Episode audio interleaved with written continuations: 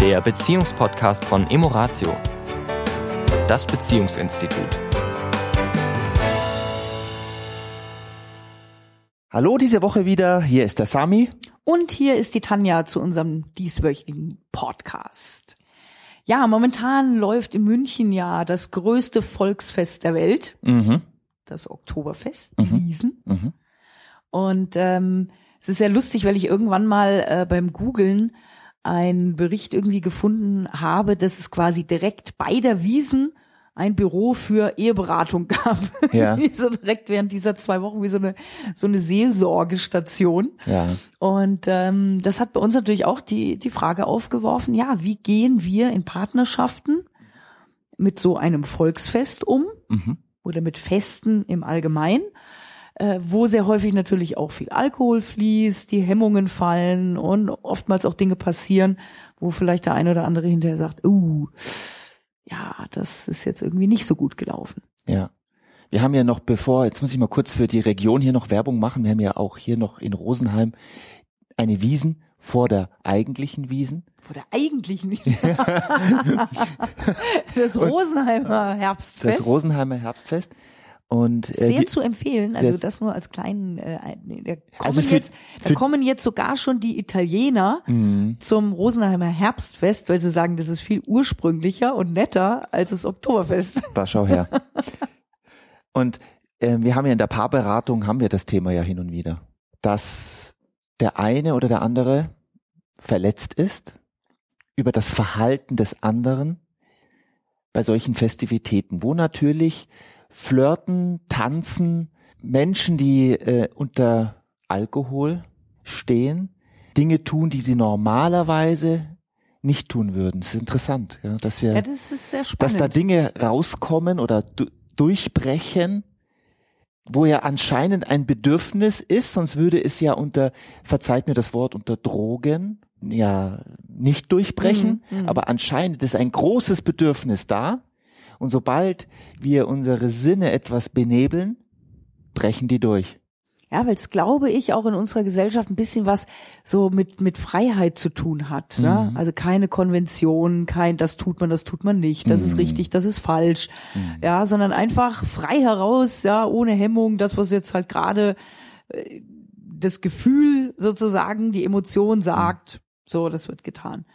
Ja, die, wobei ich, ähm, wobei ich die Frage stelle, uns auch die Frage stelle, ist das ein, ich setze das jetzt in Gänsefüßchen, ist das ein ehrliches Gefühl, wenn wir es fühlen unter Alkohol?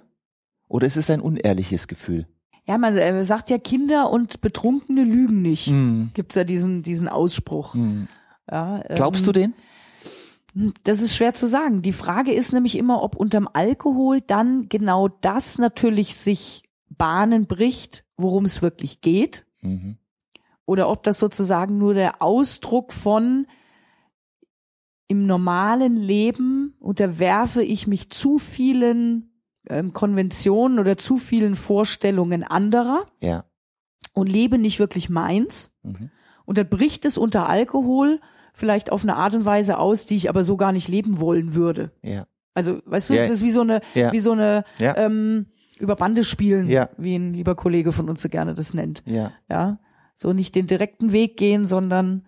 Aber uns interessiert ja vielmehr jetzt wirklich die praktische Frage: Ja. Wie könnt ihr in eurer Partnerschaft Ja. mit diesem Thema umgehen? Ja. Ja, Und zwar, wie kann ich in einer festen Beziehung, will ich in einer festen Beziehung gemeinsam feiern gehen und auch getrennt feiern gehen?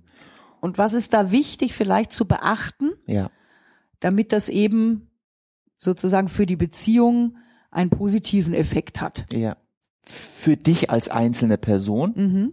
in erster Linie und natürlich der Beziehung. Dann nehmen wir doch erstmal den ersten Fall sozusagen, ihr geht zusammen feiern. Ja. Ne? Ja. Was natürlich einfach schön ist, zu Ja. sagen, hey, wir haben Spaß, wir gehen mit Freunden, wie auch Mhm. immer. Mhm. Und jetzt haben es ja solche Volksfeste an sich, dass das, was wir typischerweise in normalen Lokalen haben, Mhm. diese klassische Barriere, ich kenne dich nicht, also rede ich auch nicht mit dir, ja, Ja. was zumindest in Deutschland ja sehr häufig der Fall ist, ist ja in solchen Volksfesten komplett aufgelöst. Also du sitzt mit fremden Leuten am Tisch und automatisch Ja. kommst du ins Gespräch, du tanzt miteinander, alles ist wunderbar. Und zwar auf den Tischen. Auf den Bänken, Tischen, Ja. kreuz und quer. was, was sind sozusagen, was wollt ihr da für Regeln für euch haben? Gibt's Regeln? Sprecht ihr drüber, Ja. wie ihr das handhaben wollt? Oder ist von vornherein das klar, dass ihr sagt, hey, wir machen das schon seit Jahren, das ist völlig in Ordnung, weil wir sind zusammen und Mhm. ja, Ja, für viele ist es kein Thema. Und für viele ist es ein großes Thema. ja. Das Auch- darf natürlich auch wieder jeder für sich entscheiden.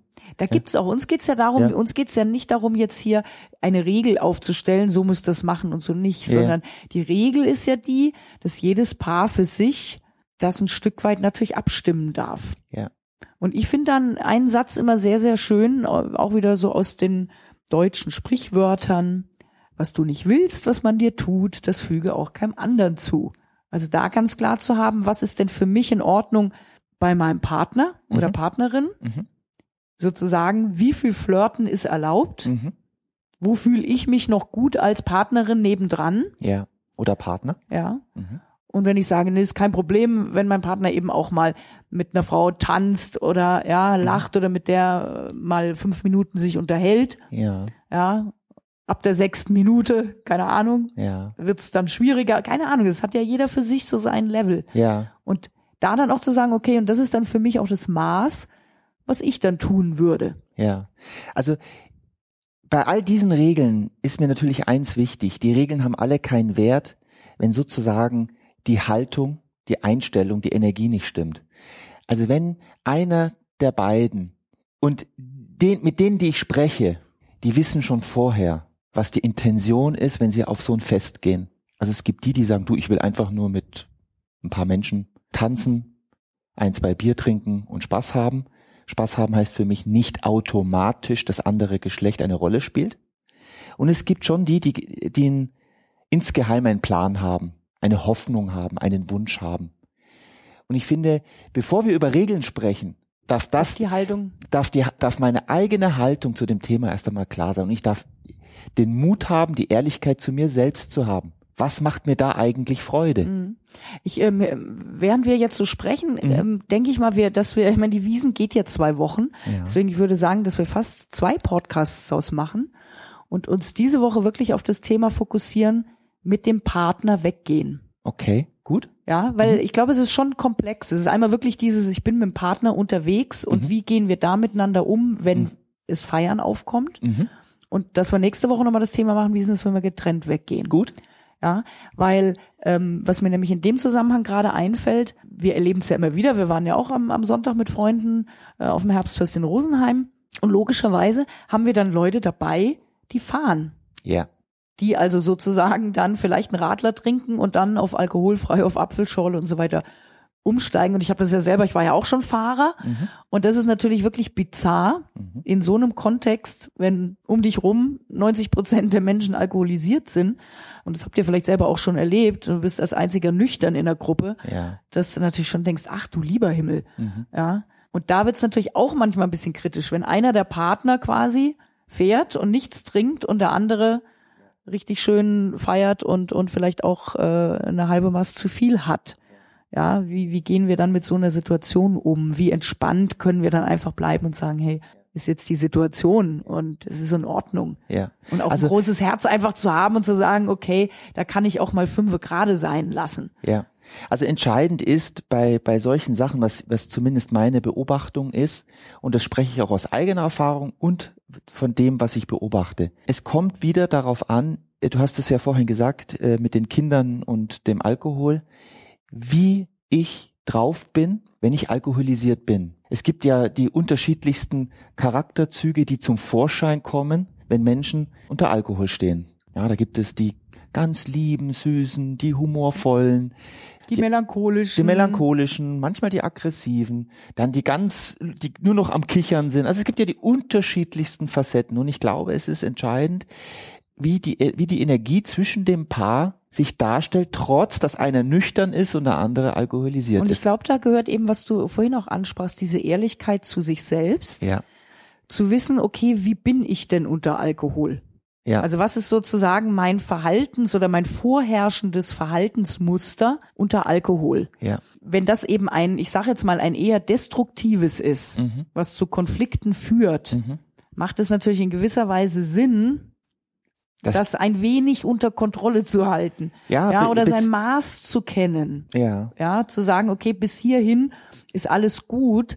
Und wenn ich eben das Maß überschreite, Mhm. dann führt das zu nichts Gutem. Und einfach die Verantwortung da auch für sich zu übernehmen und auch für die Beziehung, ja, zu sagen, das tut mir und der Beziehung nicht gut. ja. Und ich, ich setze mir selbst in gewisser Weise eine Grenze und sage, okay, bis hier.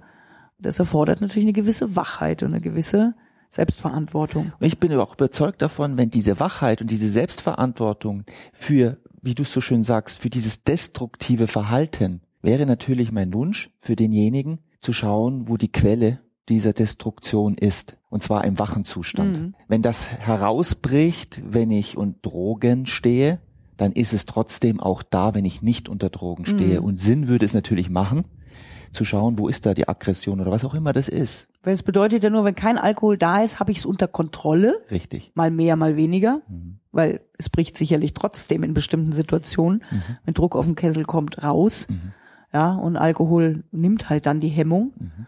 Äh, wie du sagst, macht es Sinn, einfach dieses Thema anzugucken. Da ist sozusagen der Alkohol ein schöner, er macht es deutlich. Ja. Er bringt es zum Vorschein. Und Ja. dann wäre natürlich der nächste Schritt zu sagen, okay, boah, das fand ich jetzt irgendwie nicht so toll.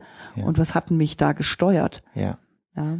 Also für die, äh, die damit ein Thema haben, ich möchte das nur ganz kurz beleuchten, wo Destruktion ist, wo sozusagen Aggression ist, ist das, das Basisgefühl Angst. Ich weiß schon, die meisten würden jetzt da draußen sagen, ich habe doch keine Angst. Und ähm, ich sage das jetzt mit aller Deutlichkeit nochmal, wenn da Destruktives kommt, ist dahinter große Angst. Und Menschen, die diese Angst mal anschauen, ja vielleicht sogar auflösen, denen geht es viel, viel besser. Und zwar im, Nachhaltig in vielen Bereichen, in vielen allen Bereichen, ohne Alkohol Hm. oder mit Alkohol. Ja. Ja. Was machen wir denn jetzt? Jetzt ist ein Paar zusammen eben auf die Wiesen gegangen oder irgendwo hin Mhm. und hat gefeiert und Alkohol ist geflossen und einer hat sich jetzt daneben benommen. Ja. Wie auch immer. In den Augen des anderen. Ja. Ja, es liegt ja meistens immer nur im Auge des Betrachters. Wie, wie gehen wir sozusagen mit dieser Situation am besten um? Meine, also ich habe da eine ganz klare Mhm. Empfehlung. Nicht in dem Moment, wo einer der beiden oder beide unter Alkohol stehen. Mhm. Keine gute, Gute Idee. Idee. Da macht es Sinn, erst einmal auseinander. Also nicht Im Sinne von die Situation erstmal irgendwie zu einem ruhig. Ende zu bringen, Ruhe. im Sinne von nach Hause irgendwann Frieden. und Frieden. Jetzt erstmal Ja. Frieden. Und wenn Und wenn dann darüber gesprochen wird, wenn beide wieder nüchtern sind, ja, Mhm. mit Kater am nächsten Tag am Tisch sitzen, Mhm. vielleicht auch noch nicht der richtige Moment, also in einem einigermaßen guten Zustand zu sein und dann nicht in gegenseitige Schuldzuweisungen auszubrechen. Mhm. Das ist keine gute Idee, weil es führt zu nichts. Mhm. Wer hat jetzt Schuld, wer hat sich falsch verhalten und und und, sondern wieder die Empfehlung, bleib bei deinem Gefühl. Ja, Sag deinem Partner, deiner Partnerin, wie es dir damit ging ja, wie du dich gefühlt hast, vielleicht, wenn derjenige mit, mit jemand anderem so intensiv geflirtet hast, dass du vielleicht das Gefühl hast, du sitzt daneben und du könntest jetzt auch gehen. Ja, zum Mhm. Beispiel, ja, die Situationen werden uns ja immer mal wieder geschildert. Ähm, einfach zu sagen, wie ging's dir damit? mhm. Wie hast du dich da gefühlt? Damit der andere Verständnis dafür entwickeln kann, okay, das ist ja nicht das, was ich möchte ja, in der Regel. Da einfach wieder zu einem Verständnis zu kommen und aus so einem Gespräch heraus lassen sich dann eben auch gemeinsame ja, Prinzipien aufstellen. Im Ja. Sinne von, wie wollen wir das denn zukünftig handhaben? ja. Also meine Erfahrung ist auch die, dass wenn, egal welche Seite, aber es ist ja meistens die Seite, ich nehme jetzt mal den Täter, in Anführungsstrichen, also der, der in einer Beziehung mit einer dritten Person flirtet, dass es einen Positionswechsel gibt. Denn ich erlebe oft, dass die, die gerne mal, obwohl sie wissen, dass der Partner an der, an, neb, daneben steht, ähm, flirten, es auf der anderen Seite nicht akzeptieren würden. Mhm. Umgekehrt. Ja, austeilen, Ja, aber ganz- nicht einstecken können. Ganz, ganz interessanter Aspekt. Mhm. Oft äh, sind es genau die, die dann sehr gerne, was du schon sagst, austeilen, auf der Seite eine Schwäche haben. Und da mal ehrlich drauf zu schauen. Mhm. Denn um was es mir geht, ist ja nicht zu sagen, das ist gut oder, oder, oder schlecht, sondern mir geht es, habt ihr als Paar klar, was ihr wollt? Mhm. Gemeinsam. Wenn ihr gemeinsam weggeht. Denn hier geht es um Loyalität. Mhm. Ja, was erlaubt, was ist erlaubt in unserer Beziehung und was ist in unserer Beziehung nicht erlaubt. Und das darf auf Augenhöhe sein. Absolut. Also wenn einer jetzt sagt, du hast jetzt den ganzen Abend nur neben mir zu sitzen und mit mir Händchen zu halten, mhm. und der andere sagt, Mensch, ich möchte aber auch auf den Tischen tanzen und auch mich mal mit neuen und fremden Leuten unterhalten, mhm. ja, dann geht das natürlich ein bisschen konträr. Und da, wie du sagst, dürfen beide Bedürfnisse, das eine ist nicht besser und schlechter als das, das andere. andere. Ja, auch wenn das eine vermeintlich vielleicht eine höhere moralische äh, Integrität hat. Ja, vermeintlich. Vermeintlich, deswegen mhm. sage ich es, weil auch ausgelassen feiern darf genauso einen Wert haben. Genau. Und da darf sich ein Paar einfach immer wieder abstimmen, was ist da in Ordnung. Was passt ich würde sagen, äh, weil wir haben jetzt schon Zeit überzogen, dass wir nächste Woche an der Stelle weitermachen. Absolut. Mit der Wiesen. Ja, mit der Wiesen, die ja dann immer noch läuft. Ja, genau. Vielleicht gibt's dann schon von euch die ein oder andere Erfahrung. Ja. Wir freuen uns natürlich immer über E-Mails zu unseren Themen oder auch zu Themen, die euch interessieren. Also freuen wir uns gerne auf Nachricht von euch. Bis dahin. Bis dahin, viel Spaß. Das war der Beziehungspodcast von Emoratio, das Beziehungsinstitut. Weitere Informationen zu unseren Seminaren und Paarberatungen finden Sie im Internet unter www.emoratio.de.